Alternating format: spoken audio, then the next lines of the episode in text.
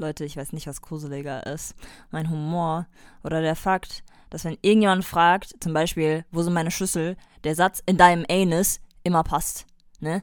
Das sage ich mir fast immer. Willkommen jedenfalls zu Uff. Unique fragt Freunde.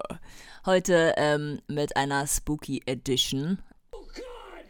Jedenfalls haben Freunde von mir mich gefragt, ähm, ob ich ein Halloween-Special machen kann.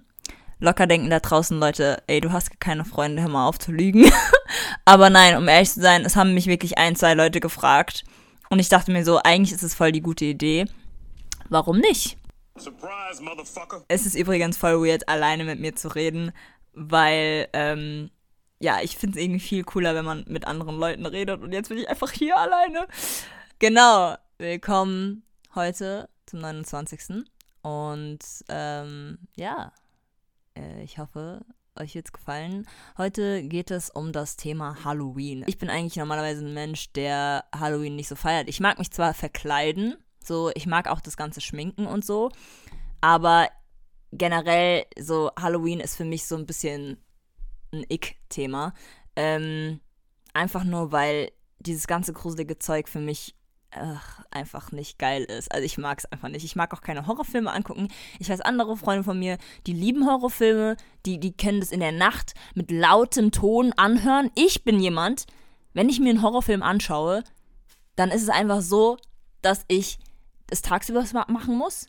Ich muss dabei den Sound so richtig leise drehen und dabei überspringe ich schon Szenen. Also ja, ich bin ein wahrer Schisser. Ich kann nur Halloween, äh, oder nicht Halloween, äh, Horrorfilme anschauen mit Freunden und dann muss ich aber auch bei den Freunden übernachten. Ich klammer mich dann ganz fest an denen, weil, yo, ciao. Also geht einfach gar nicht.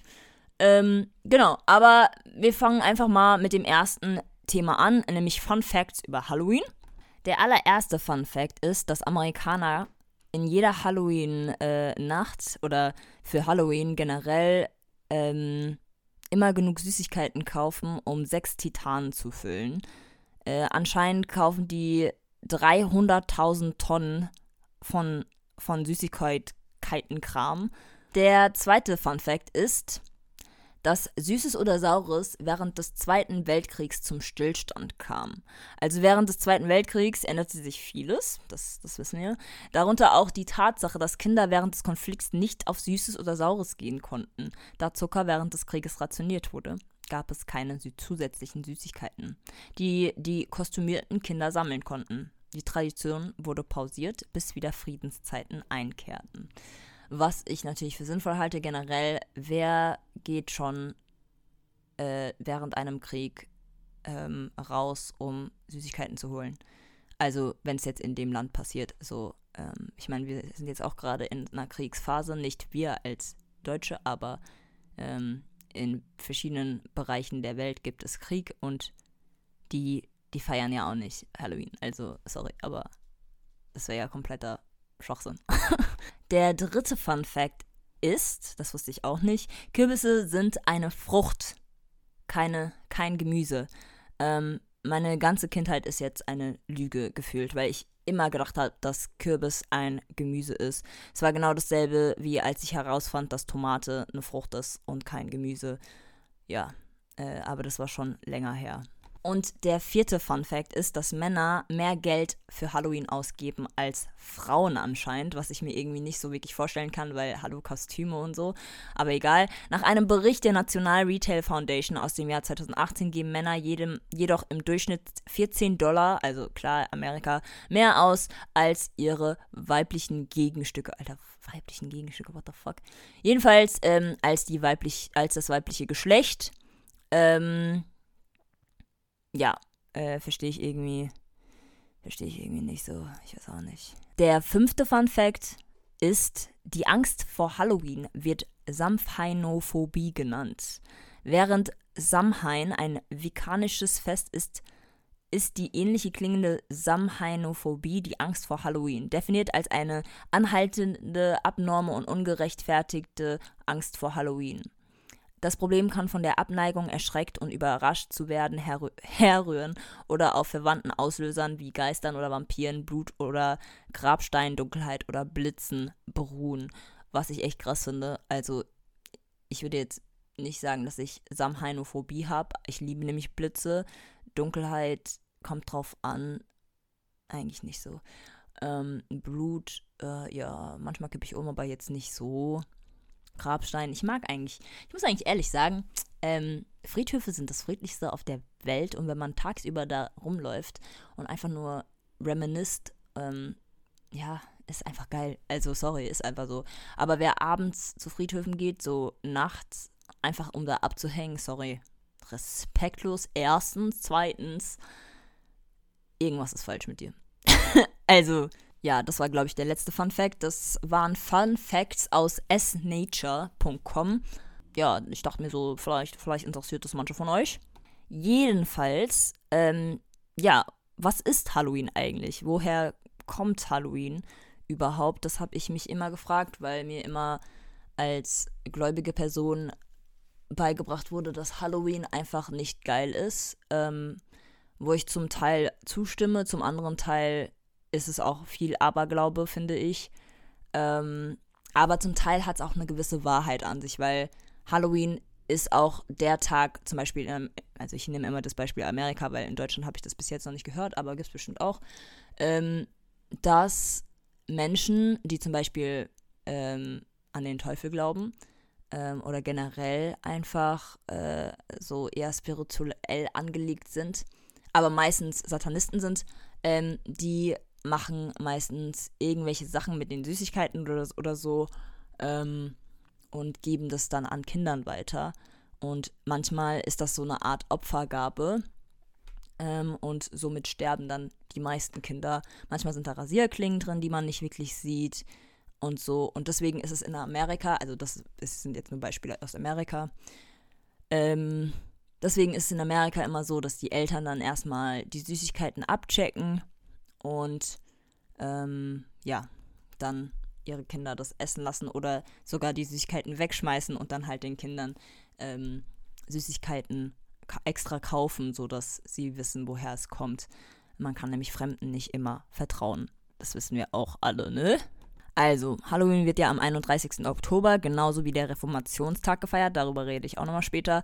Der Name ist eine Umformung von The Eve of All Hallows, also zu Deutsch der Abend vor Allerheiligen, dem katholischen Feiertag am 1. November. Durch sprachliche Faulheit wurde All Hallows Eve zu Hallows und dann äh, halt zu Halloween. Und ähm, ja, wie ich schon gerade gesagt habe, ähm, der christliche Feiertag beginnt am Vorabend meistens, ähm, wie zum Beispiel Heiligabend bei Weihnachten. Und an alle Heiligen gedenkt die katholische Kirche, wie der Name schon sagt, in einem Abwasch all ihrer Heiligen. Vor allem auch derer, die nicht halt selig gesprochen wurden. Ähm, genau.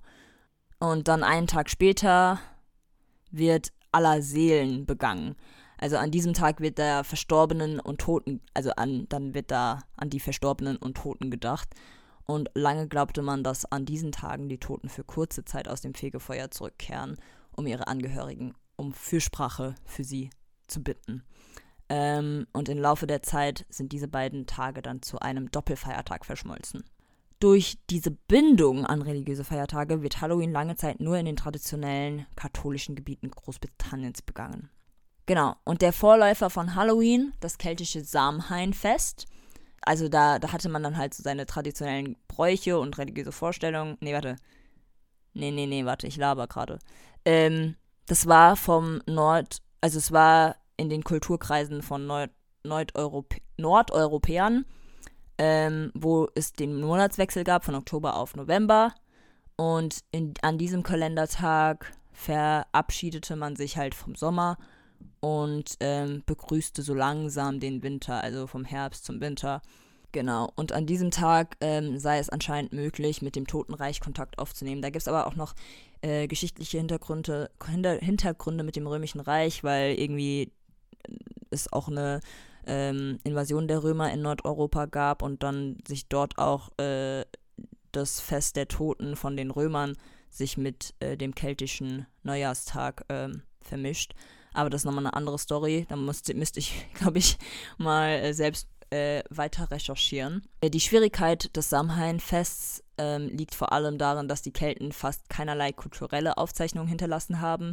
Abgesehen von einigen Sagen gehen halt alle Niederschriften auf Außenstehende oder Gegner wie den römischen Euro er Europäer, lol, Eroberer Caesar zurück. Ähm, und viele Aufzeichnungen stammen halt auch von christlichen Autoren. Äh, Halloween und die Kelten. Ich weiß nicht, ob ihr wisst, was Kelten sind. Denn bei diesem Begriff handelt es sich halt nicht um einen homogenen Volksstamm oder ein, eine zusammenhängende Kulturgruppe, sondern um eine lose Sprachgemeinschaft. Äh, diese nennt man die indogermanische Sprachfamilie. Die ist auch schon umstritten, da es auch Definitionen des Begriffs keltisch gibt, die sich auf materielle, archäologische und äh, ja, nee, auf materielle, archäologische Gemeinsamkeiten beziehen. Und bis heute ist nicht ganz eindeutig, geklärt, wie die keltische Sprache nach Großbritannien kam. Wahrscheinlich handelt es sich um eine frühe Form von äh, Kulturexports, keine Ahnung. Ähm, viele der Bräuche und Traditionen, die zu Halloween gepflegt werden, sind in Europa auch in ähnlichen Variationen wie der Unruhnacht und dem Heischegang bekannt. Beim letzteren beispielsweise ziehen die Menschen ähnlich dem späteren Trick or Treat von Tür zu Tür und bitten um Gaben. Ich kannte diese zwei auch noch gar nicht, aber ist auch mal interessant zu erfahren und zu wissen. Die ersten schriftlichen Erwähnungen von Halloween-Bräuchen oder ähnlichen Bräuchen stammen aus dem 7. Jahrhundert.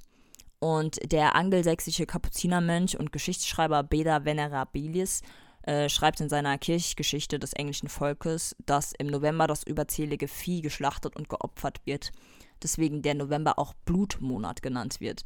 Und ein festes Datum äh, wurde hierfür leider nicht notiert, aber fand ich auch ziemlich interessant ähm, und auch irgendwie ein bisschen creepy, aber irgendwie wundert es mich dann doch irgendwie nicht so. genau, sichere Belege für Halloween-Feiern und Halloween-Feuer gibt es erst aus dem 17. Jahrhundert. Dann wissen wir natürlich, dass in Amerika, sorry, dass ich die ganze Zeit Amerika sage, aber egal, dass es dort Halloween natürlich mega gefeiert wird. Ähm, eigentlich kam Halloween ja von den Iren oder ähm, durch die Iren kam so langsam diese Tradition ab 1840. Ähm, das All Hallows Eve, wie ich schon gesagt habe, wurde dann halt in den USA populärer. Die haben dann halt äh, die Tradition des Schnitzens von Gemüselampen mitgebracht und diese amerikanischen Kürbisse oder generell die Kürbisse, die wir halt auch immer schnitzen oder die die meisten von uns halt sch schnitzen und so, kamen eigentlich aus Irland, aus, äh, ja, aus Irland. Und somit entstand dann auch die Kürbislaterne o äh, Jack O'Lantern. Genau, es hat auch eine, eine gewisse Bedeutung. Normalerweise macht man halt diesen Kürbis dahin mit einem äh, mit einem Kerzenlicht und ja, schnitzt es halt so aus, damit man halt sich auch schützt. Also es war eigentlich früher ähm, der Glaube, dass diese Kürbislaterne dann das Haus vor bösen Geistern auch schützt äh, zu einem gewissen Sinne, wenn ich das jetzt nicht falsch verstehe. Ich muss aber das nochmal nachlesen, weil ich glaube, ich muss mal gucken. Das waren auf jeden Fall ähm, Infos von Halloween. Ich glaube, das war .de. Genau, jetzt hier nochmal Halloween in Irland erleben bedeutet so viel wie Back to the Roots. Der Name des Halloween in Irland ist eine Reise, bla bla bla. Die Kürbis ist eigentlich eine Rübe. Genau, normalerweise, auch Fun Fact, äh, war der Kürbis eigentlich eine Rübe, welche auch aus Irland gestammt hat. Ähm, dort lebte einmal ein Mann namens Jack Oldfield. Er war ein vorwitziger Kerl und trieb sogar mit dem Teufel Schabernack, sagte man so. Und als er starb, kam er aufgrund seiner Missetaten nicht in den Himmel. Da er aber den Teufel ebenfalls geärgert hatte, verwehrte ihm der auch den Zutritt zur Hölle. Und der Teufel hatte jedoch ein wenig Mitleid mit Jack und gab ihm eine Rübe und eine glühende Kohle, damit er irgendwie in der unendlichen Dunkelheit klarkommt. Somit wurde der dann Jack O'Lantern genannt und kommt immer in der Nacht vor Allerheiligen mit seiner Laterne zurück auf die Erde. Nachdem diese Tradition mit den irischen Auswanderern auch in den USA angekommen war, nahm man aufgrund der immensen Kürbisvorkommen irgendwann Kürbisse anstelle von Rüben. Aber es gab auch noch die Erklärung, dass man damit, dass man halt dann heiße Kohle in einen Kürbis reintut, diesen Schutz einfach hat. Aber ich finde gerade das nicht. Wenn irgendjemand von euch das findet, äh, schickt mir es bitte, das wäre mega cool. Ansonsten, ja, mache ich mal weiter. Jetzt kommen wir nämlich zum Reformationstag. Ich weiß, vielleicht interessiert es nicht viele, aber man muss natürlich auch den beachten. Ähm, und ja, am 31. Oktober ist halt für viele Gläubige, oder besser gesagt, für viele evangelische Gläubige oder für die evangelische Religion ähm, dieser Tag auch sehr wichtig und viele feiern das auch am 31. Oktober, nämlich den Reformationstag. Die Info kommt jetzt von hannesauland.de und äh, erstmal erkläre ich die, die, den Wortbegriff, also Reformation kommt aus dem Lateinischen ne? Äh, und heißt einfach nur Erneuerung. Ähm, man versteht unter Reformation die Entstehung der evangelischen Kirche vor etwa 500 Jahren. Deswegen feiern auch die evangelischen Kirchen das. Und durch wen ist das passiert? Natürlich durch Martin Luther. Ähm, nämlich durch die Reformation generell wurde halt 1517 durch Martin Luther ausgelöst. Luther war, wie wir alle wissen, Mönch, äh, war aber auch Professor der Theologie in Erfurt. Ich, ich hoffe, ihr wisst das. Wenn nicht, Shame on you. Nein, Spaß. Jedenfalls, zu dieser Zeit gab es in Westeuropa nur eine christliche Kirche mit dem Papst in Rom an der Spitze. Und Luther war natürlich sehr unzufrieden. Das seht ihr auch in den Filmen, das hört ihr im Religionsunterricht, wenn ihr bei, im evangelischen Religionsunterricht seid. Ähm, er war sehr unzufrieden mit seiner Kirche. Vor allem störte ihn, dass die Gläubigen Geld zahlen sollten um die Sündenlast der verstorbenen Menschen zu erleichtern. Also die haben ja alle ähm, diese Briefe gekauft, damit sie nicht ins Fegefeuer kommen. Und das war für Luther einfach Schwachsinn. Ähm, und er glaubte vielmehr, dass nur der Glaube und die Gnade Gottes die Christen von der Schuld befreien könne. Es gibt viele verschiedene Meinungen in der Religion, was auch, glaube ich, ziemlich wichtig ist. Genau, aber ich werde jetzt nicht weiter darüber reden, weil das ist nicht der Sinn der Sache. Martin Luthers Kritik wurde in ganz Deutschland schnell bekannt. Viele Menschen waren von seinen Lehren überzeugt. Ähm, es gab aber auch viele Menschen, die Luther nicht folgen wollten. Zwischen den Anhängern Luthers und seinen Gegnern kam es zu heftigen Auseinandersetzungen. Also es wurde echt blutig manchmal. Glaub, also ich, ich glaube sogar, es wurde blutig. Ich weiß es nicht mehr. Ähm, und Luther selbst wurde auch verfolgt. Also ich weiß nicht mehr, wie das heißt. Ich glaube, es hieß Vogelfrei oder so. Ähm, da wo, war er sozusagen Angriffs. Ähm, wie heißt's? Also jeder durfte ihn sozusagen ermorden. Also, glaube ich, oder so. Ich weiß nicht mehr, wie das. Oh, ich, ich, ich will auch keine falschen Fakten. Ich nehme das wieder zurück. Jedenfalls ähm, wurde Luther verfolgt und musste sich einige Zeit auf der Wartburg im heutigen Bundesland Thüringen verstecken.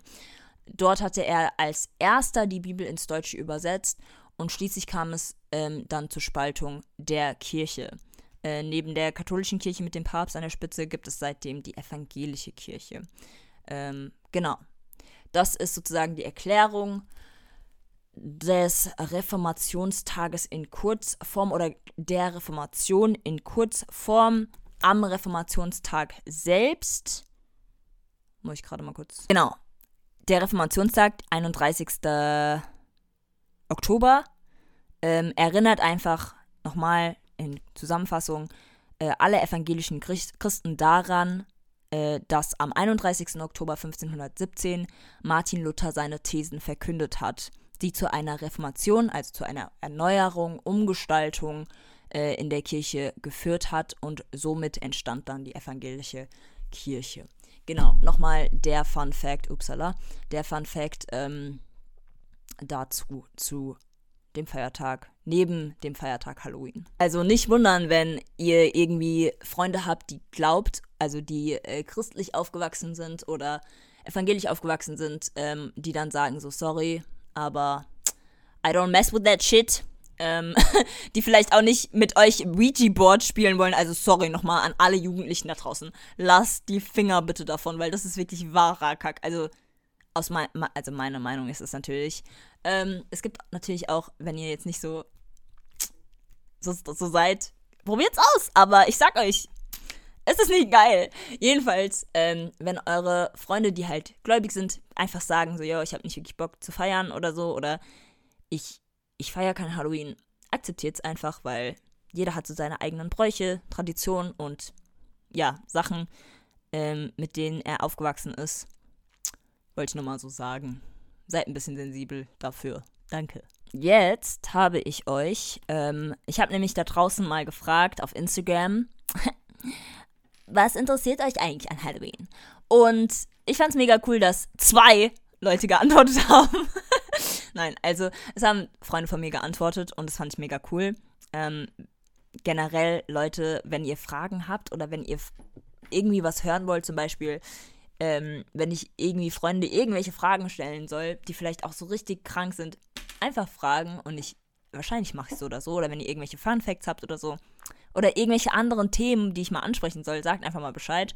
Jedenfalls, ähm, habe ich das halt gefragt, was interessiert euch an Halloween? Und Freunde von mir haben dann sowas geschrieben wie das kreative Kostümbasteln, Make-up, also generell das Make-up, so Fake-Wunden und so, das Paranormale, Legenden, Geister, Kreaturen und Gruselatmosphäre.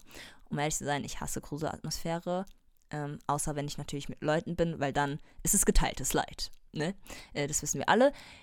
Jedenfalls, ich, ich sag die ganze Zeit, das wissen wir alle, aber wahrscheinlich wissen wir es nicht. Ähm, ne? Vielleicht juckt es auch einfach niemanden, aber egal. Ich habe euch jetzt mal ähm, 10, also die Top 10 Kostüme-Ideen, also Kostümideen mitgebracht von 2022. Ich weiß nicht, ob das wirklich so wahr ist. Also ich finde es natürlich immer geiler, wenn man so seine originellen Sachen hat. Zum Beispiel, ich wollte mich vielleicht sogar als Knoblauch verkleiden oder als The Grinch. Ich liebe The Grinch, um ehrlich zu sein. Ich liebe The Grinch. Der ist einfach so lustig.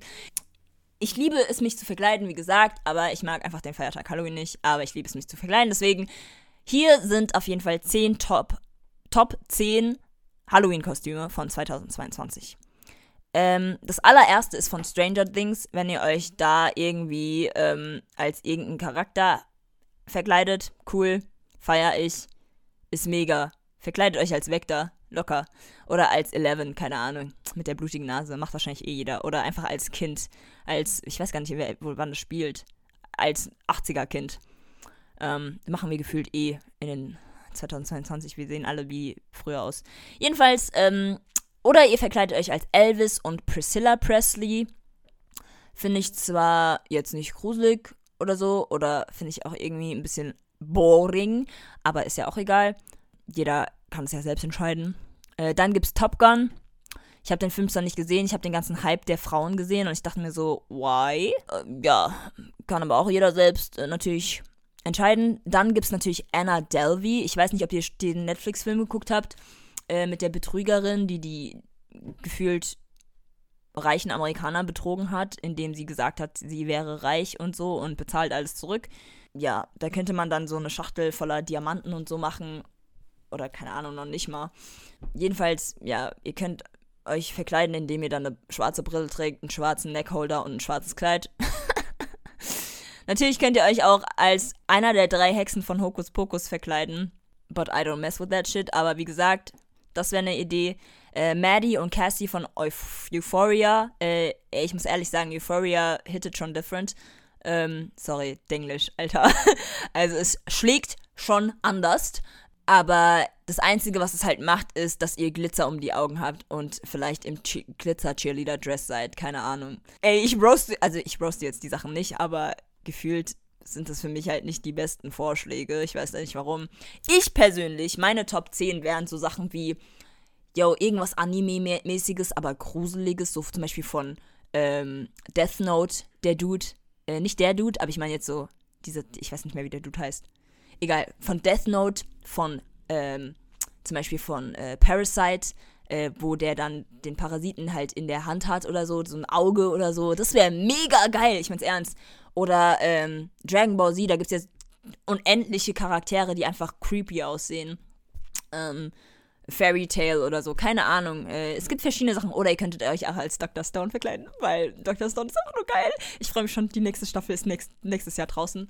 Jedenfalls, oh, ich sag immer jedenfalls, sorry. Ansonsten gibt es natürlich auch die Idee, so richtig kreativ zu sein, zum Beispiel sich voll zu klatschen mit Farbe und dann ähm, daraus was Gruseliges oder was Schönes zu machen. Man muss ja auch nicht immer gruselig als was Gruseliges gehen, man kann ja auch als was voll Schönes gehen. Ihr könnt natürlich auch die griechischen Götter oder ähm, die äh, Bastarde ähm, von den griechischen Göttern nachahmen. Was gibt's noch? Ich muss gerade überlegen. Was gibt's noch? Ihr könnt natürlich auch die berühmten Ähm, also so Freddy Krueger oder so, das könnt ihr natürlich auch. Aber, also ich finde es eher so geschmacklos, wenn man sich irgendwie als Mörder verkleidet, weil, yo, das ist einfach nicht geil. Also sorry, das, das ist halt wirklich passiert, diese Sachen. Und ich finde es halt irgendwie nicht lustig. Wenn es Leute lustig finden, dann wow. Wenn es dir mal passiert, Karma is a biatch. Genau, das waren jetzt die äh, Top 10 Kostüme. Oder, oh mein Gott, das habe ich fast vergessen. The Grinch. Oder ihr könnt euch natürlich auch als einen Geist verkleiden. Aber ähm, ihr kriegt einen Bonuspunkt, wenn ihr euch als The Grinch verkleidet, weil, oh mein Gott. Oder ein Freund von mir hat sich als Sharknado verkleidet. Das fand ich auch mega. Wenn ihr euch als Trash-Film-Charaktere verkleidet, ist natürlich auch mega. Genau, wollte ich nur mal so sagen. Also seid kreativ und nicht so langweilig, ernsthaft. Sexy Kitten existiert nicht mehr in meinem Handbuch. Also, wenn ihr wirklich lustig und kreativ sein wollt, macht was Geiles draus. Seid kreativ. Jetzt kein Fleischkleid oder so, das ist echt ekelhaft. Du hast nämlich Leichen an deinem Körper, also wirklich alt. Ugh, wollte ich mal so sagen. Und jetzt kommen wir zur Sache, nämlich ich habe euch ein paar Filme mitgebracht. Wegen diesem ganzen Paranormalen hat mich interessiert, also in, in, bei manchen Horrorfilmen steht ja dann am Anfang so, manche äh, Szenen sind nach einer wahren Begebenheit und das finde ich jedes Mal creepy. Ähm, genau, die habe ich euch auf jeden Fall mitgebracht. Also, als allererstes bringe ich euch Amityville Horror ähm, von 1979. Ähm, sowohl der Horrorfilm als auch das Remake aus dem Jahr 2005 basieren auf einem brutalen Familienmord, der sich im Jahre 1974 zugetragen hatte. Ähm, der damals erst 23-jährige Ronaldo De Feo tötete in der Nacht des 13. November seine beiden Eltern sowie seine vier Geschwister im Schlaf. Das tatsächliche Motiv ist bis heute unbekannt. Also wer diesen Film mal anschauen will, generell, jetzt kommen Filme, die ihr euch anschauen könnt mit euren Friends, vielleicht auch Familie, keine Ahnung. Äh, das wäre auf jeden Fall ein Film, das heißt Amity Horror, Amityville Horror, sorry. Ähm, ist auf jeden Fall ein etwas älterer Film und ja, scheint äh, echt nicht geil gewesen zu sein. Sorry, dass ich gelacht habe, aber ähm, ja, es scheint einfach nicht geil gewesen zu sein. Dann gibt es Der Exorzismus von Emily Rose 2005, so heißt der Film. Ähm, er ist einer von mehreren e Exorzismus-Filmen, die lose auf dem Leben der Anneliese Michel basieren. Die junge Studentin aus Bayern, aus Bayern, krass, litt unter einer schweren Epilepsie sowie an einer Depression.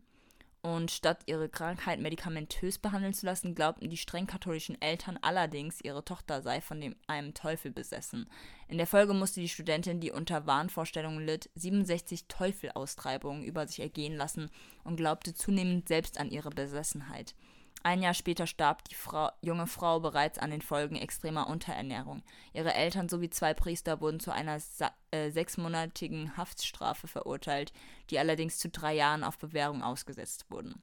Ähm, dann gibt es Das Haus der Dämonen 2009. Das ist eine Buchverfilmung sogar, also wenn ihr lieber die, die Bücher lesen wollt, ja, wisst ihr Bescheid.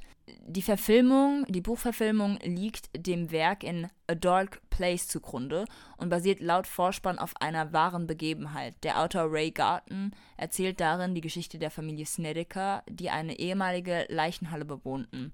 In dieser sollen Geister gespukt sowie paranormale Aktivitäten festgestellt worden sein. In ihrer Verzweiflung bat die Familie die beiden Dämonologen Ed und Lorraine Warren um Hilfe, an denen der Autor nach der Veröffentlichung kein gutes Haar ließ. Er gab zu Protokoll, dass die Snedekers und die Warrens die gesamte Geschichte nur erfunden hätten, um ein möglichst kommerziell erfolgreiches Buch daraus zu machen.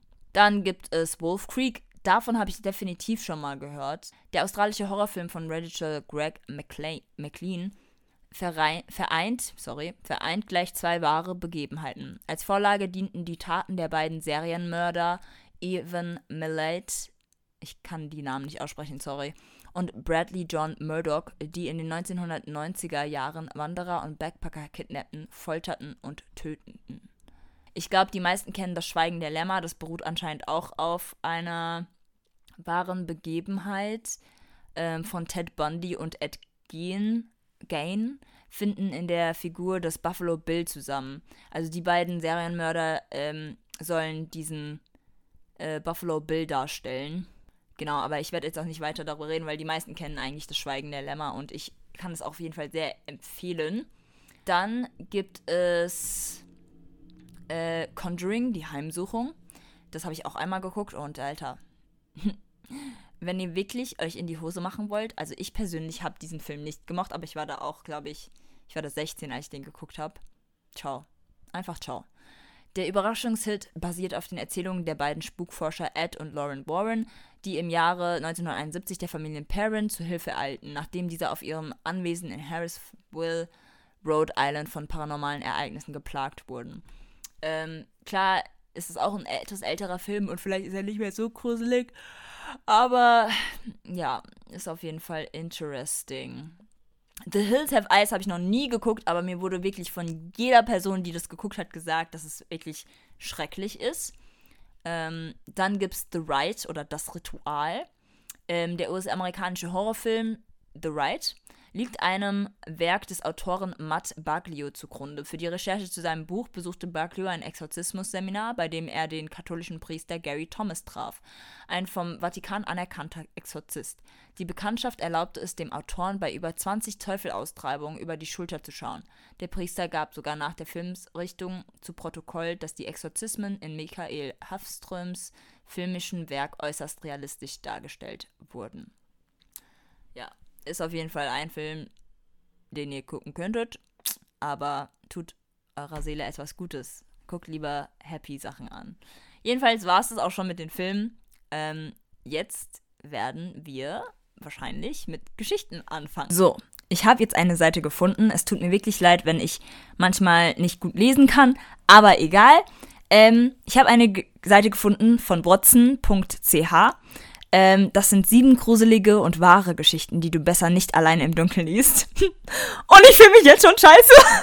ich werde danach hart beten. Das Geisterzimmer.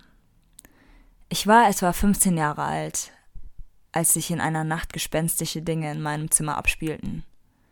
Los ging es circa um Mitternacht, als ich aufgewacht bin, weil mein Wecker geklingelt hatte. Zumindest glaubte ich, ihn gehört zu haben. Also bin ich aufgestanden, duschen gegangen und habe mich für die Schule bereit gemacht. Als ich mit der Tasche über die Schulter aus meinem Zimmer gehen wollte, fiel mir auf, dass es draußen für die damalige Jahreszeit noch viel zu dunkel war. Also habe ich mich noch einmal einen Blick auf meinen Wecker geworfen. Es war halb eins in der Nacht. Mit einem komischen Gefühl im Bauch und der Frage, wovon ich mitten in der Nacht geweckt worden war, zog ich mich also wieder aus und ging zurück ins Bett. Doch gerade als ich dabei war, wieder einzuschlafen, machte es Klack, und plötzlich lag ich in einem hell erleuchteten Zimmer. Das Geräusch hatte der Lichtschalter, der umgelegt wurde, erzeugt. Aber wer hatte ihn betätigt? Mit einem Puls von mindestens 200 saß ich kerzengerade im Bett. Doch im Raum war niemand außer mir. Ich glaube, in dieser Nacht wollten mich einfach ein paar Geister ärgern was seither zum Glück so nie wieder passiert ist. The actual fuck. ähm, ja, ich muss mir noch mal kurz davor vorlesen. Da hat nämlich jemand einen Kommentar gelassen und ich dachte mir nur so, ich überspringe das, aber egal. Niemand gruselt sich gerne, aber trotzdem hat jeder eine Gruselgeschichte auf Lager, die er selbst erlebt hat. Wir haben uns bei unseren Freunden und Verwandten umgehört und sieben Stories zusammengetragen. Die Namen der Personen verraten wir euch aber nicht, weil sonst einige Geschichten wohl geheim geblieben wären. Aber es ist alles genau so passiert, schwören zum, zumindest die Erzähler von Pascal Scherer. Ähm, genau, okay, ich lese jetzt mal die nächste Geschichte. Oh mein Gott. Ich fange jetzt schon an zu zittern. Oh mein Gott. Das kleine Männchen. Es war in einer Winternacht. Es muss kurz nach 24 Uhr gewesen sein. Vor etwa 15 Jahren. Ich war auf dem Nachhauseweg. Damals lebte ich noch in der Nähe der Zürcher Langstraße und verließ beim Stauffacher das Tram. Ich passierte die Kirche und den Spielplatz. Es war klirrend kalt und die Stadt wie ausgestorben. Keine Menschenseele weit und breit.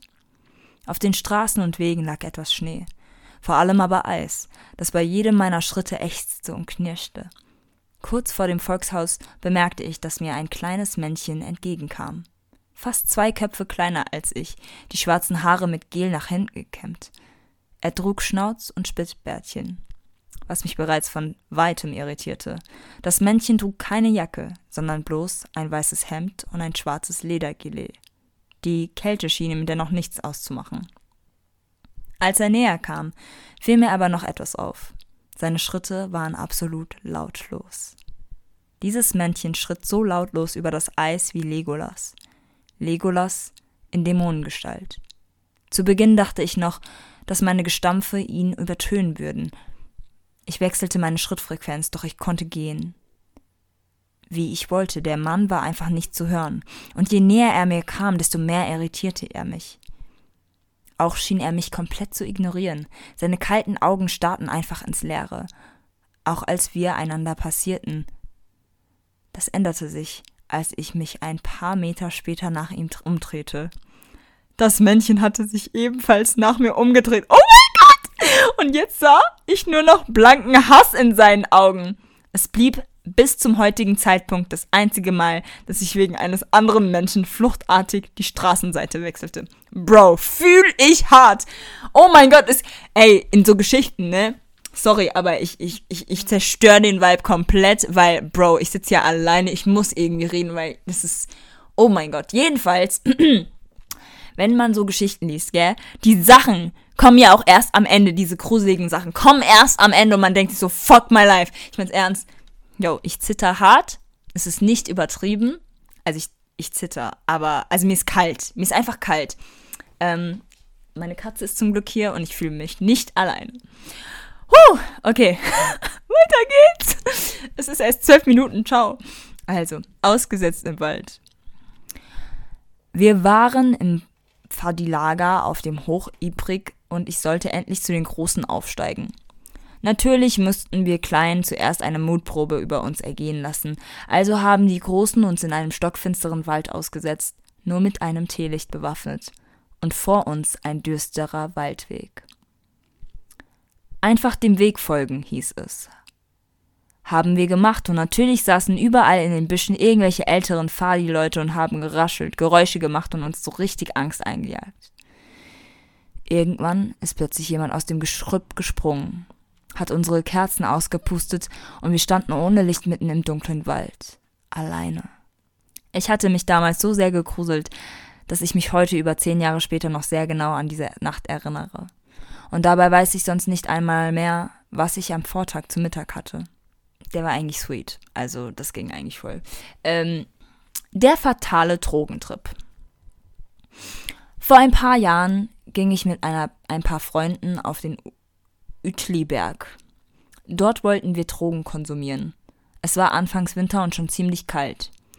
Wir haben ein Feuer gemacht, MDMA eingeworfen und Tee getrunken. Als das Serotonin in unseren Körpern zu wirken begann, haben wir uns gefreut und auf die Stadt runtergeschaut. So sind wir dann am Feuer gesessen und haben geplaudert oder einfach nur von uns vor uns hergestarrt. Jede, jeder, so wie es halt gerade gut war. Dann aber hat etwas unser harmonisches Zusammensitzen gestört. Von weitem sahen wir die Scheinwerfer eines Autos die schmale Straße herauffahren. Die Lichtkegel haben durch die schwarzen Umrisse der Baumstämme gestrahlt. Wir fragten uns, wer da mitten in der Nacht den Uetliberg rauffährt. Das Auto kam circa 50 Meter von uns entfernt zum Stehen. Dort muss eine Mülltonne gestanden haben, denn wir sahen, dass eine Person ausstieg und einen großen Müllsack fortschmiss. Daraufhin stieg die Person wieder ins Auto und fuhr davon. Natürlich bekamen wir danach voll die Paranoia, dazu noch auf Drogen. Wir haben lange diskutiert, ob wir nun nachschauen sollen, was dort entsorgt wurde. Illegale äh, Grünzeugabfuhr, ein zerstückelter Mensch. Gerade als sich zwei Kollegen auf den Weg zur Mülltonne machen wollten, sahen wir wieder Lichtkegel die Straße heraufzirkeln. Es war ein Polizeiauto. An derselben Stelle wie das unbekannte Auto vorher hielt auch die Polizei an. Wir konnten nicht genau erkennen, was sie dort machte. In meinem in meiner vom Rausch verschwommenen Erinnerung haben die zwei Polizisten ebenfalls den Deckel der Mülltonne angehoben und reingeschaut und dann einen Müllsack heran, heran her rausgenommen.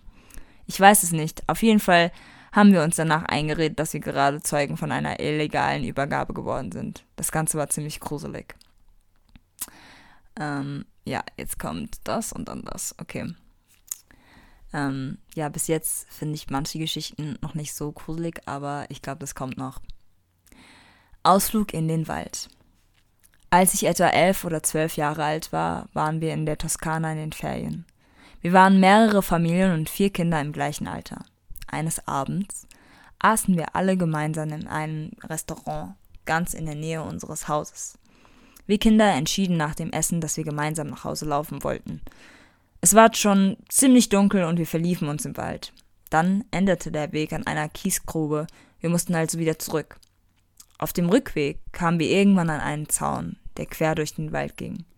Wir vermuteten, dass er für Wildschweine war, wussten aber nicht, ob wir im oder außerhalb des Gehegens waren. Wir fürchteten uns also nicht nur vor irgendwelchen Gespenstern im Wald, sondern auch vor echten Wildschweinen. Mit Sackmesser und angespitzten Stecken fanden wir dann zurück zur Hauptstraße. Dun, dun, dun. Okay. Ach, ey, schnapp, ey, ich mein's ernst, sch schlappt euch eure Decke, schnappt euch eure Decke, einen Tee, nochmal, ähm, macht kurz eine Pause. Und jetzt fahre ich weiter. Der leblose Körper. Als ich in Myanmar das erste Mal einen Langstrecken-Nachtbus nahm, wusste ich noch nicht, dass die jeweils bis zu drei Stunden vor der angegebenen Zeit am Zielort eintreffen. Also stand ich da um 2.30 Uhr, mutterseelenallein an der Bushaltestelle eines ausgestorbenen Kaffs in einem fremden Land. Zum Glück hatte ich einen Reiseführer dabei, der eine kleine Karte des Ortes dabei hatte. Also suchte ich nach dem Hostel, das ich für die kommende Nacht gebucht hatte. Dank meinem wahnsinnigen, zuverlässigen Orientierungssinn lief ich prompt in die falsche Richtung. Bald war die Straße nicht mehr beleuchtet und ich musste auf meiner Handytaschenlampe umstellen. Als ich schon fast zur Einsicht gekommen war, dass ich möglicherweise doch in die falsche Richtung ging, fiel mein Lichtkegel plötzlich auf eine menschliche Gestalt. Es war eine Frau, mitten auf der Straße. Der Körper lag in einer eher unnatürlichen Körperhaltung bewegungslos da. Doch mein Verstand hatte gar nicht die Zeit zu verarbeiten, was ich da sah. Bereits im nächsten Moment hörte ich ein Knurren und richtete meinen Lichtkegel auf ein paar sehr unfreundlich aussehende, streunende Hunde, die in meine Richtung schauten. Das Knurren wurde langsam zu einem Bellen und die Hunde fingen an, auf mich zuzukommen. Da ergriff ich ohne zu zögern die Flucht und rannte, was das Zeug hielt, zurück zur Bushaltestelle. Dort hingen zum Glück gerade ein paar Jugendliche mit ihren Scootern rum, die mir dann freundlicherweise den richtigen Weg zum Hostel wiesen. Am nächsten Morgen suchte ich die Straße nochmals auf. Bei Tageslicht war alles ganz harmlos und von der Frau fehlte jede Spur. Dang. Um. ja, also, ähm. ja, ich weiß gar nicht, was ich dazu sagen soll. Ich hasse Gruselgeschichten, habe ich schon mal gesagt. Mm, ja, jedenfalls. Pff, ich weiß nicht mehr, was ich sagen will. Ich werde jetzt einfach eine längere Geschichte vorlesen. Und, ähm, shit, warte. Ah, ich weiß gar nicht, für was ihr euch interessiert. Ich würde euch lieber hoffnungsvolle, wunderbare Liebesgeschichten vorlesen. Ich glaube, das mache ich echt gegen Ende, weil als ob ich mir das weiter durchziehe. Ich meine ernst, auf keinen Fall. Ähm, aber noch eine einzige Geschichte mache ich. Ähm, und ich mache das wirklich, wirklich. Ja, ich mache das. Das hört sich gut an. Ich weiß nicht, ob das sich gut anhört. Scheiße. Oh, das ist auch fucking lang. Sorry, dass ich so viel fluche.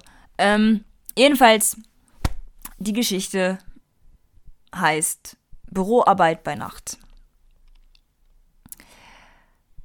An einem Freitagabend saß ich um ein. Oh, ich muss mal anfangen, sorry. An einem Freitagabend saß ich um 1 Uhr nachts im Büro, weil ich noch einen Bericht fertigstellen musste. Nach meinem Abschluss zog ich in eine große Stadt mit dem Traum, eines Tages zum Unternehmensleiter zu werden. Die Wahrheit holte mich schnell ein und ich bemerkte, dass ich mir die letzten zwei Jahre den Arsch abgearbeitet hatte und für meinen Chef die Drecksarbeit erledigte. Ich war der Erste, der kam und der Letzte, der ging. Meine Sehnsucht nach einer Familie musste ich begraben und hatte sogar vergessen, wie sich die frische Abendbrise anfühlte. Nach einer halben Stunde im Büro beschloss ich, eine kleine Pause einzulegen, um mir einen Kaffee zu machen und mich zu entspannen. Bevor ich aufstand, schaute ich mich um und entdeckte durch die gläserne Wand einen Mann auf der anderen Seite des Büros. Ich konnte die Form der Person nicht erkennen, weil es dunkel war.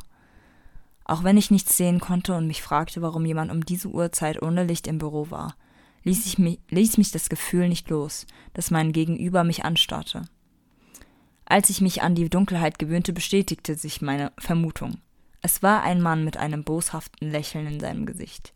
Sein Lächeln und seine Augen schienen sich zu vergrößern, als ihm klar wurde, dass er meine Aufmerksamkeit auf sich gezogen hatte. Zunächst dachte ich aufgrund der Müdigkeit, dass ich halluzinierte, aber nachdem ich ein paar Mal blinzelte, wurde mir bewusst, dass es real war. Ich saß entsetzt da und hatte Angst davor, mich zu bewegen. Es war niemand, den ich kannte oder je zuvor in meinem Leben gesehen hatte. Der Kerl begann plötzlich den Kopf nach unten zu neigen und seinen Hals länger werden zu lassen. Dann hob er seine linke Hand und winkte mir langsam zu. Er öffnete seinen Mund und zeigte mir seine rasiermesserscharfen Zähne. Er sah aus wie ein Wahnsinniger. Mein ganzer Körper war vor Angst erfroren und meine Augen konnten seinen Blick nicht verlassen. In meinem Kopf braute sich ein Szenario zusammen, das alles andere als schön war. Ich wollte keine plötzlichen Bewegungen machen, so dass es eine schlechte Idee war, auf mein Handy zuzugreifen. Das Schreibtischtelefon war meine einzige Option. Ich nahm den Hörer mit der linken Hand und legte ihn langsam auf mein Ohr, ohne meine Augen von ihm zu entfernen. Ich wählte die 911 und meine Augen waren immer noch auf ihn gerichtet. Am Telefon ertönte eine weibliche Stimme, die mich nach meinem Notfall fragte. Ich sagte ihr, dass ich im Büro war und die Befürchtung hatte, dass jemand ins Gebäude eingebrochen war, der keine guten Absichten hatte. Bevor sie zwei Polizisten losschicken würde, bat, sich, bat sie mich darum, den Mann genauer zu beschreiben. I hate when that happens. Ich beschrieb den Kerl so gut ich konnte und bezog mich auf sein Gesicht, sowie auch auf seine Kleidung, die Frau war empathisch und sagte mir, dass ich mich in Sicherheit bringen sollte, sobald ich den Anruf beendet hatte. Traf mich die Stille des Büros wie eine Welle. Während der abendlichen Zeit im Büro wurde mir erst in dem Moment klar, dass ich komplett alleine und auf mich selbst gestellt war. Ich sah den Mann, wie er sich bewegte und seinen Kopf auf dieselbe unheimliche und unnatürliche Weise nach vorne neigte. Ich hatte Angst, dass die Polizei es nicht rechtzeitig schaffen und mich tot auffinden würde. Mein Verstand begann wieder nach wahrscheinlichen Lösungen zu suchen und mich irgendwie in Sicherheit zu bringen. Ich dachte darüber nach, laut zu werden und Geräusche zu machen. Sorry. Oh. Ich dachte darüber nach, laut zu werden und Geräusche zu machen, in der Hoffnung, dass die Person Angst bekommen und verschwinden würde. Andererseits könnte er mehr auf mich aufmerksamer werden und sich noch mehr in meine Richtung bewegen. Nun, ich musste es ausprobieren, denn viele Optionen blieben mir leider nicht übrig. Ich beschloss, an meine Fenster zu schlagen und so viel Lärm wie möglich zu machen. Ich holte tief Luft, sprang entschlossen von meinem Sitz auf und stürzte zum Fenster. Meine innerliche Befürchtung hatte sich bestätigt. Bro. Denn der Kerl fing an, sich in meine Richtung zu bewegen. Der Schrecken dieses Moments fiel auf meinen ganzen Körper und zermalmte ihn. Meine Beine und Hände wurden schwach mit einer so rauen Angst, dass sie meine Seele erschütterten. Ich fühlte mich wie eingefroren. Mein Herz schlug so schnell, dass ich spürte, wie, mein Ohre, wie meine Ohren von dem Zittern summten. Er öffnete seinen Mund weiter, und das war das erste Mal, dass ich seinen flachen Atem hörte. Ich konnte mich nicht bewegen oder mich von ihm abwenden, da ich befürchtete, dass sich das Ding auf mich stürzen würde. Die Angst, die mich die Angst, die mich getroffen hatte, war zehnmal so groß und lähmte meinen gesamten Körper. Er grinste und bewegte sich immer mehr in meine Richtung und sein Mund war immer noch offen. Sein Gang war langsam und ruckartig wie ein Schwanken. Je näher er kam, desto mehr Details desto mehr Details konnte ich ausmachen. Er hatte mehrere kleine scharfe Zähne an seinem Gaumen und seiner Zunge. Als seine Zunge den Mund berührte, hörte man diese Klickgeräusche in dem Moment. In dem Moment gaben meine Knien nach und ich fiel auf den Boden. Ich hatte bereits aufgegeben, weil ich wusste, dass mein Ende nah war. Ich schloss die Augen und dachte über mein Leben in jenen Momenten nach, von denen ich dachte, sie würden meine letzten sein. Ich erkannte, dass ich die kostbaren Jahre meines Lebens in diesem Büro verschwendet hatte und auch hier sterben würde. Die Ironie des Lebens, der Ort, der meine Träume erfüllen sollte, wäre der Ort meines Todes. Meine einzige Hoffnung war, mein Bewusstsein zu verlieren, bevor mich dieses Ding erreichen würde. Als ich meinen Kopf von der Realität entfernte und ich nach einem sicheren Ort im Unbewusstsein suchte, hörte ich die Stimmen von dem Eingangsbereich, der nur wenige Meter von meiner Bürotür entfernt war.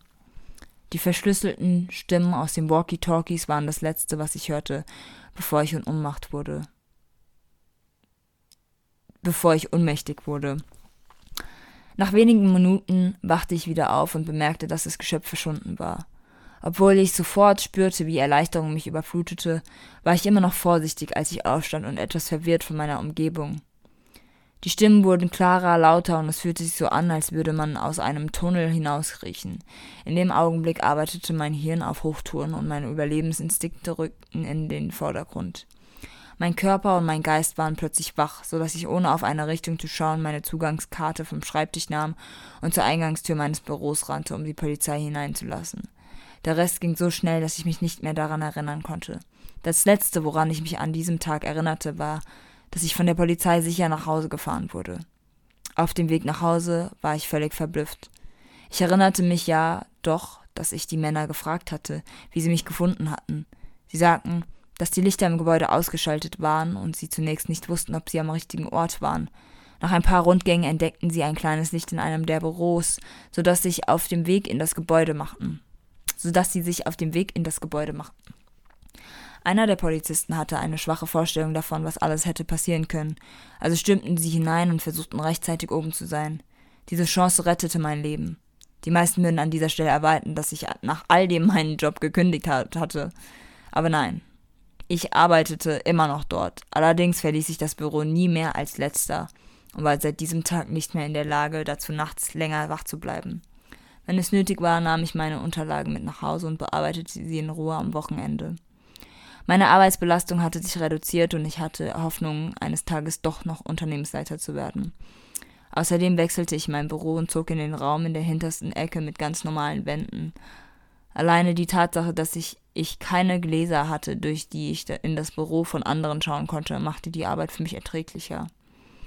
Dieser Vorfall lehrte mich Wertschätzung für meiner Zeit und ich war froh, dass ich mein Leben weiterleben konnte, auch wenn ich nicht wusste, wer oder was in jeder Nacht in dem Gebäude war. Aber ich musste zugeben, dass ich immer noch Angst davor hatte, diesen Kerl eines Tages wiederzusehen. Brudi, wenn, wenn ich in einem Büro sitzen würde und ich sowas sehen würde, the fuck? Ich würde wünschen, oh, ne, also sorry, als ob ich bis nachts im Büro bleibe. Bro, I don't get paid enough to do that. So, nein. Äh, erstens ist, zweitens, ähm, du hast deinen Laptop, den du benutzen kannst, mit dem du diese Kreatur oder diesen Mann erschlagen kannst.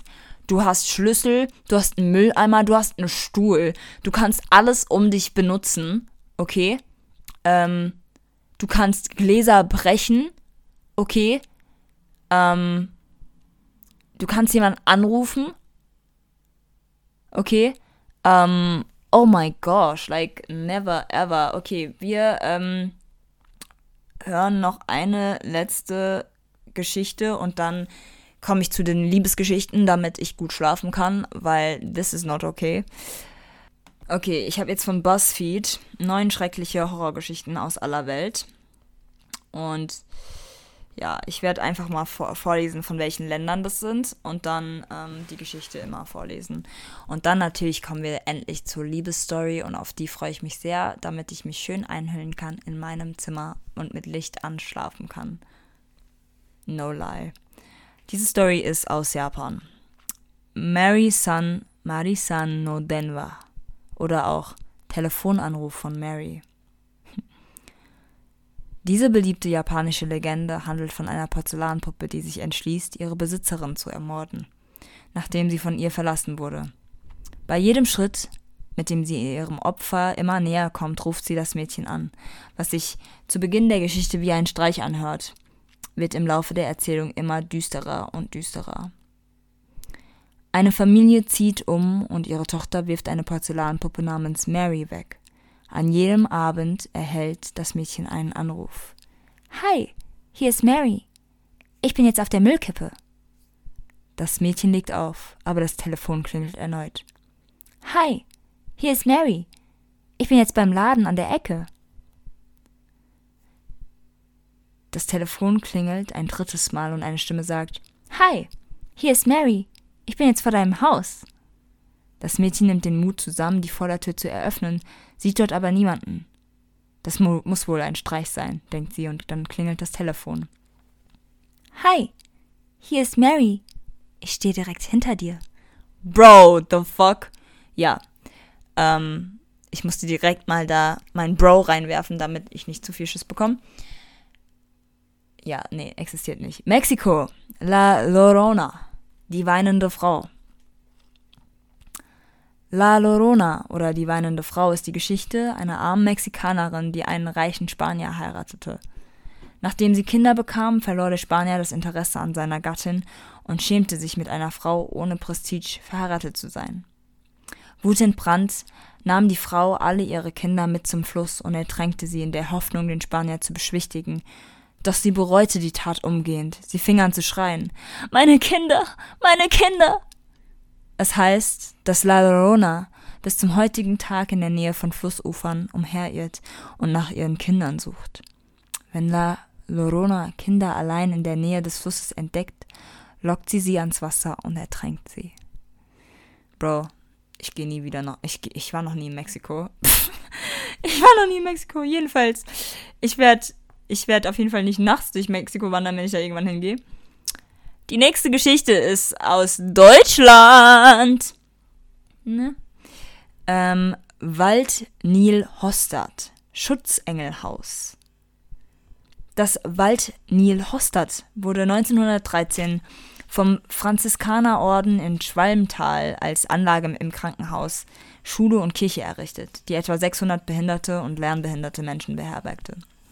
Mit dem Aufstieg des NS-Regimes wurden die Franziskaner vertrieben und die Funktion der Institution änderte sich dramatisch.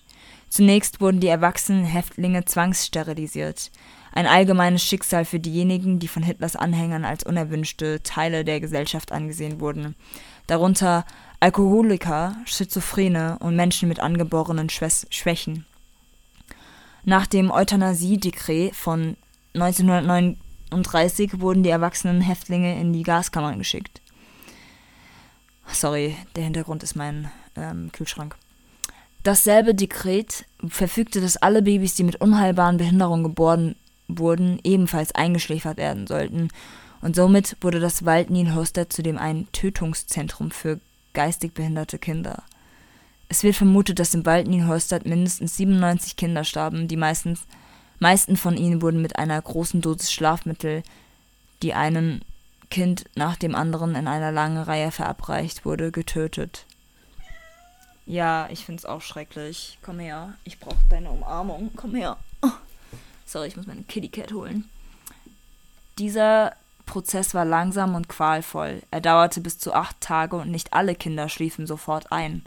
Einige litten unter schwerer Atemnot und bekamen langsam keine Luft mehr. Nach dem Ende des Zweiten Weltkriegs wurde die Einrichtung den, den Franziskanern zurückgegeben, die ihrerseits den Besitz an die Bundesregierung verkauften, und große Teile des Gebäudes wurden von der britischen Armee als Militärkrankenhaus und ab 1663 als Schule genutzt. Der gesamte Komplex ist seit 1991 leer und steht zum Verkauf, und die Besucher des Gebäudes beharren darauf, dass sie in den leeren Gängen manchmal Kinder schreien und weinen hören können. Boah, Frankreich. La Maison Sanglante. Das blutende Haus. Das blutende Haus befand sich in Saint-Quentin, einer kleinen Stadt in der französischen Region Es, Esne. Äh, Ösne? Ich weiß gar nicht. Ersine. Keine Ahnung. Seine Geschichte beginnt im Jahr 1986, als eine Familie auf das Grundstück, auf das Grundstück zog und nach einem Monat begann merkwürdige warte, als eine Familie auf das Grundstück zog und nach einem Monat begannen merkwürdige Geräusche aus dem Erdgeschoss zu hören. Zuerst dachten sie, es wären nur die Nachbarn, aber dann wurde es immer merkwürdiger und seltsamer. Eines Tages sah die Frau eine seltsame und zähflüssige rote Substanz an den Wänden der Küche herunterlaufen. War es Blut? Ihr Ehemann wies ihr Bedenken zurück und sagte, dass es wahrscheinlich nur alte Farbe sei, die an die Oberfläche zurückkehrte, die an die Oberfläche zurückkehrte. Aber dann fing es in anderen Teilen des Hauses an und so beschloss das Paar, die Polizei zu rufen. Die Untersuchung führte zu einem gruseligen Fazit. Zu einem gruseligen Fazit. Es handelte sich keineswegs um Farbe, sondern um menschliches Blut. Die Familie beschloss, das Haus für eine Woche zu verlassen, nachdem sie Mehl auf den Boden gestreut hatte, in der Hoffnung, jemanden beim Streichen spielen zu erwischen. Als sie zurückkamen, gab es keine Fußabdrücke, aber alle Wände des Hauses waren vollständig mit Blut bedeckt. Ein Priester wurde gerufen und fällte ein Urteil. Dies war das Werk eines Dämons und das Haus sollte sofort abgerissen werden. Als sie das Haus abreißen, abreißen ließen, wurden unter dem Gebäude die Leichen von etwa 50 deutschen Soldaten aus dem Ersten Weltkrieg entdeckt. Das Foto oben ist übrigens von dem Haus an der Stelle des blutenden Hauses gebaut worden. That is disgusting, bro. Off. Das Haus sieht sehr, ähm, ja, nicht geil aus. Ähm, ja, genau. O Corpo Seco, die getrocknete Leiche, ist aus Bras Brasilien. Hallo. Ja, hallo. Ja, leistest du mir Gesellschaft?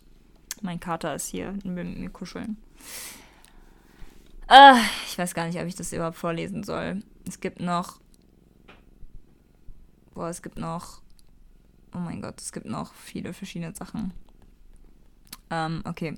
Vier verschiedene Geschichten gibt es noch. Und dann komme ich endlich zur Liebesgeschichte. Diese. Nein, ich will das nicht vorlesen. Ich lese die. Ähm, nein, ich lese das auch nicht vor. Es gab noch eine aus Amerika. Also es gibt zwei aus Amerika. Das eine heißt Bloody Mary, aber das kennen wahrscheinlich viele. Ähm, aber das werde ich nicht vorlesen. Ähm, dann gibt es noch Hotel Cecile. Das Cecile Hotel wurde 1924 in Los Angeles eröffnet. Los Angeles eröffnet, wo es zu einem berüchtigten Ort für Verbrechen und Tragödien wurde. Oh, das habe ich schon mal gehört. Es wurde der Wohnsitz von mindestens zwei Serienmördern und ein Ort, an dem viele Gäste Selbstmord begingen, indem sie aus den Fenstern sprangen. Im Jahr 2013 wurde beispielsweise eine Touristin, Elisa Lam, im Wassertank auf dem Dach des Hotels ertrunken aufgefunden. Dazu gibt es ein Doku und die ist echt krass und die kann ich nur empfehlen, wenn ihr so Dokumentarfilme ähm, interessant findet, aber sie ist auch sehr traurig und echt ekelhaft. Ihr Tod wurde als Unfall eingestuft, aber die Sicherheitsaufnahmen des Aufzugs zeigten, dass Lam sich in die Ecke des Fahrstuhls unkontrolliert verhielt, als ob sie sich vor jemandem versteckte. Im Laufe der Jahre berichteten die Leute immer wieder von merkwürdigen Ereignissen im Hotel und inspirierten folglich die TV-Show American Horror Story. Sichtungen eines kleinen Jungen der von vor den Fenstern im vierten Stock auftauchte, ein Gast, der behauptete, gewürgt worden zu sein, während er versuchte zu schlafen und Gäste, die an verschiedenen Orten im ganzen Gebäude auf kalten Stellen stießen. Das Ding ist, Leute gehen ja extra in so Hotels auch noch rein, um zu gucken, auch wenn sie wissen, dass so Sachen dort passiert sind oder wie immer auch, die gehen da ja einfach nur hin, um diesen Adrenalin-Rush zu spüren. Ich verstehe es nicht, wie gesagt, aber ja. Jetzt eine Geschichte aus Russland und die letzte Geschichte ist aus Puerto Rico. Die Geschichte aus Russland heißt Antsibal. In den östlichen Teilen Russlands hinter dem Uralgebirge und weit entfernt in Sibirien gibt es einen alten Mythos über ein Wesen namens Anzibal oder Archibal, einen bösen Geist, der in Sümpfen lebt. Niemand, der ihn jemals gesehen hat, hat überlebt, um die Geschichte zu erzählen, also ändert sich sein Aussehen je nachdem, mit wem du sprichst.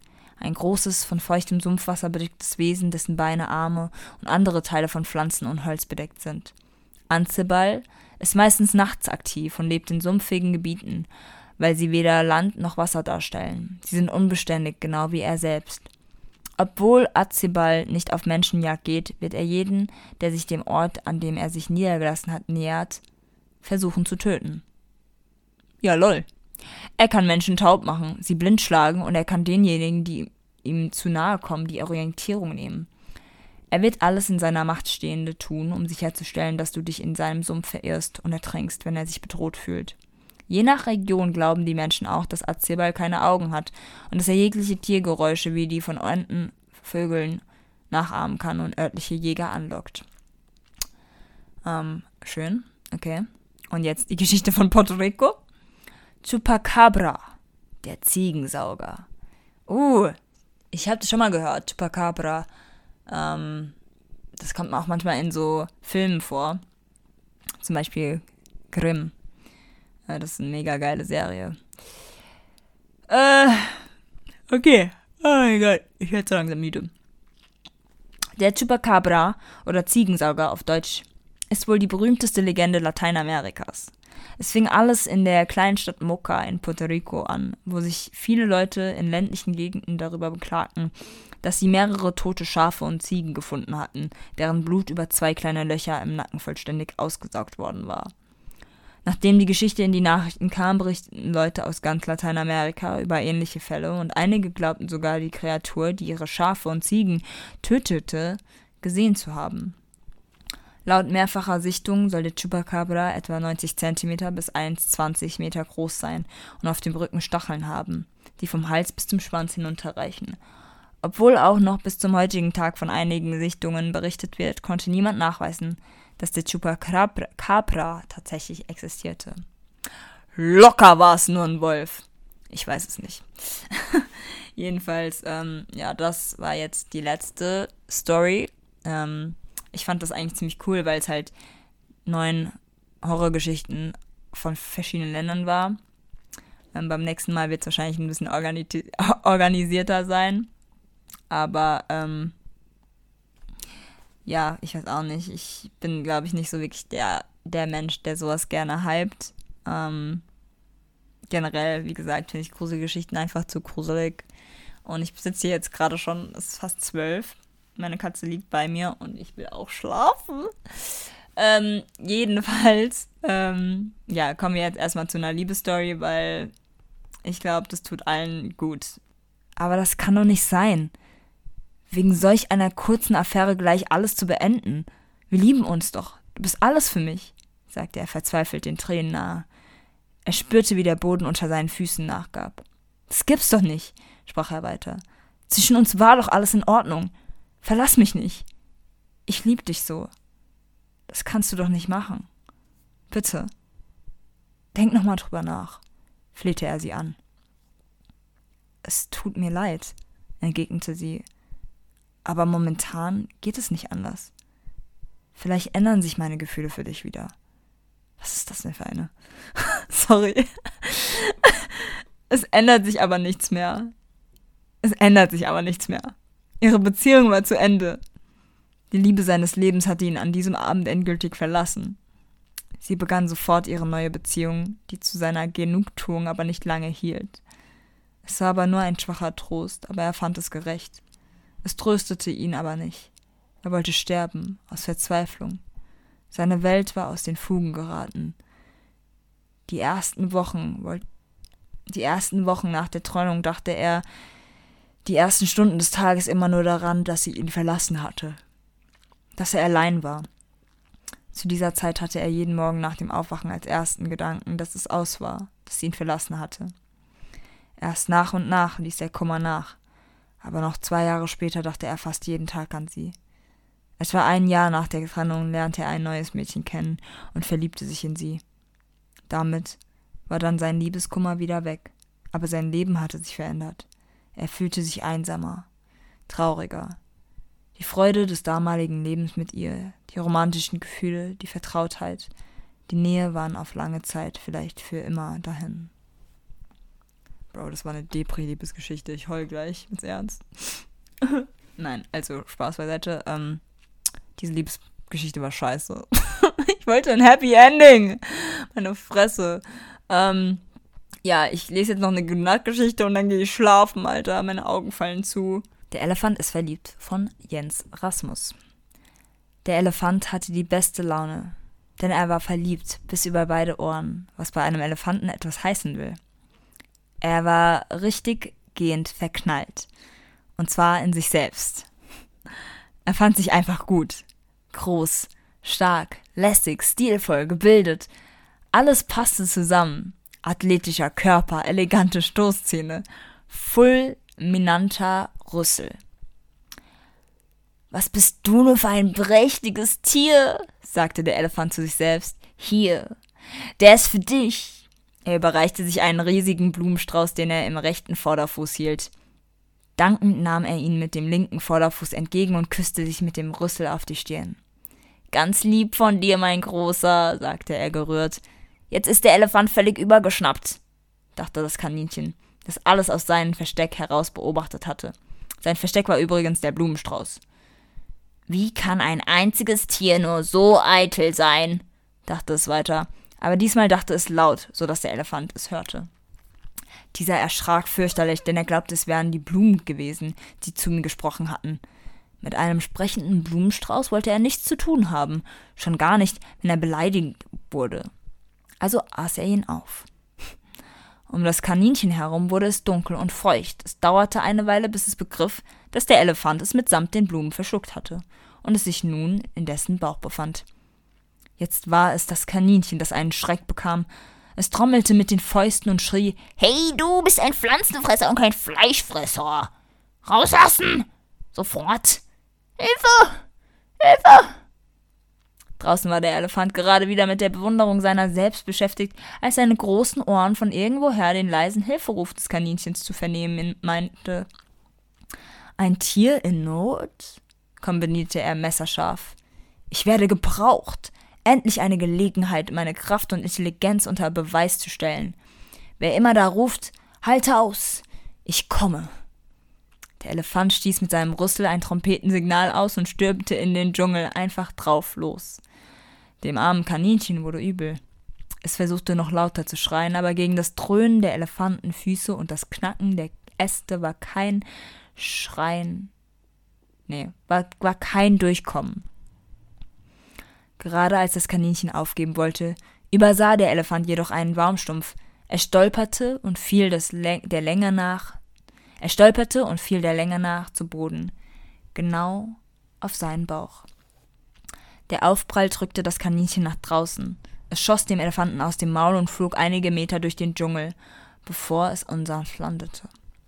Einen Moment herrschte Stille. Als sich der Elefant schließlich hochgerappelt hatte und sich umschaute, sah er vor sich das erschöpfte Kaninchen am Boden liegen. Hast du um Hilfe gerufen? Ja, sagte das Kaninchen matt. Aber die Gefahr ist schon vorbei. Hab ich dich gerettet? Du warst großartig, entgegnete das Kaninchen. Das dachte ich mir. Und du? Alles in Ordnung mit dir? Du siehst etwas zerknautscht aus. Mir geht's bestens, vielen Dank, sagte das Kaninchen mit einem sagte das Kaninchen mit einem schiefen Lächeln. Bei Gelegenheit schenke ich dir einen Blumenstrauß. Na dann, will ich mal wieder, sagte der Elefant zufrieden, bog seinen Rüssel gerade und befühlte eine Beule am Kopf. Falls etwas ist, ruf mich. Du weißt, ich bin groß und stark. Und schön bist du auch, ergänzte das Kaninchen. Der Elefant nickt, der Elefant nickte hochheitsvoll, drehte sich um und schritt durch die Bäume davon. Ja, das war's mit meinen ganzen Geschichten. Ich hoffe irgendwie, dass es euch gefallen hat. Ähm, vielleicht könnt ihr mir eure Kindheitsgeschichten mal erzählen, so was eure Eltern euch mal ähm, abends immer erzählt haben oder so. Ähm, oder ihr könnt mir auch gerne mal eure gruseligsten Erlebnisse erzählen. Generell einfach Geschichten, die euch peinlich waren oder so. Ich lese die gerne mal hier vor, natürlich anonym. Oder halt einfach irgendwelche Lebensweisheiten, die ihr weitergeben wollt. Ähm, oder Erlebnisse mit Freunden, die ihr weird fandet. Oder wenn ihr irgendwie von den Leuten, die jetzt auf den Podcast noch dazukommen oder zum Podcast dazukommen, wenn ihr da jetzt irgendwelche Tipps haben wollt oder so oder über eine Situation ähm, ob wir darüber, also wenn wir jetzt über eine Situation zum Beispiel diskutieren sollen, die ihr mal erlebt habt, was unsere Meinung dazu ist, ähm, ja, schickt die mir gerne bei Instagram äh, per uff, also unique fragt Freunde, also unique unterstrich fragt unterstrich Freunde. Ähm, ich freue mich auf jeden Fall sehr. Und ähm, ich bin auf jeden Fall jetzt sehr müde. Und ich freue mich aber auf jeden Fall dann wieder auf den nächsten Podcast mit ein paar Freundinnen. Und ja, vielleicht kommt ja mal wieder eine Geschichte, zum Beispiel zu Weihnachten oder so. Ähm, genau. Ansonsten wünsche ich euch auf jeden Fall eine gute Nacht, einen guten Morgen, einen guten Abend, einen guten Mittag und eine gute Zeit heute an diesem wunderbaren Tag. Bye!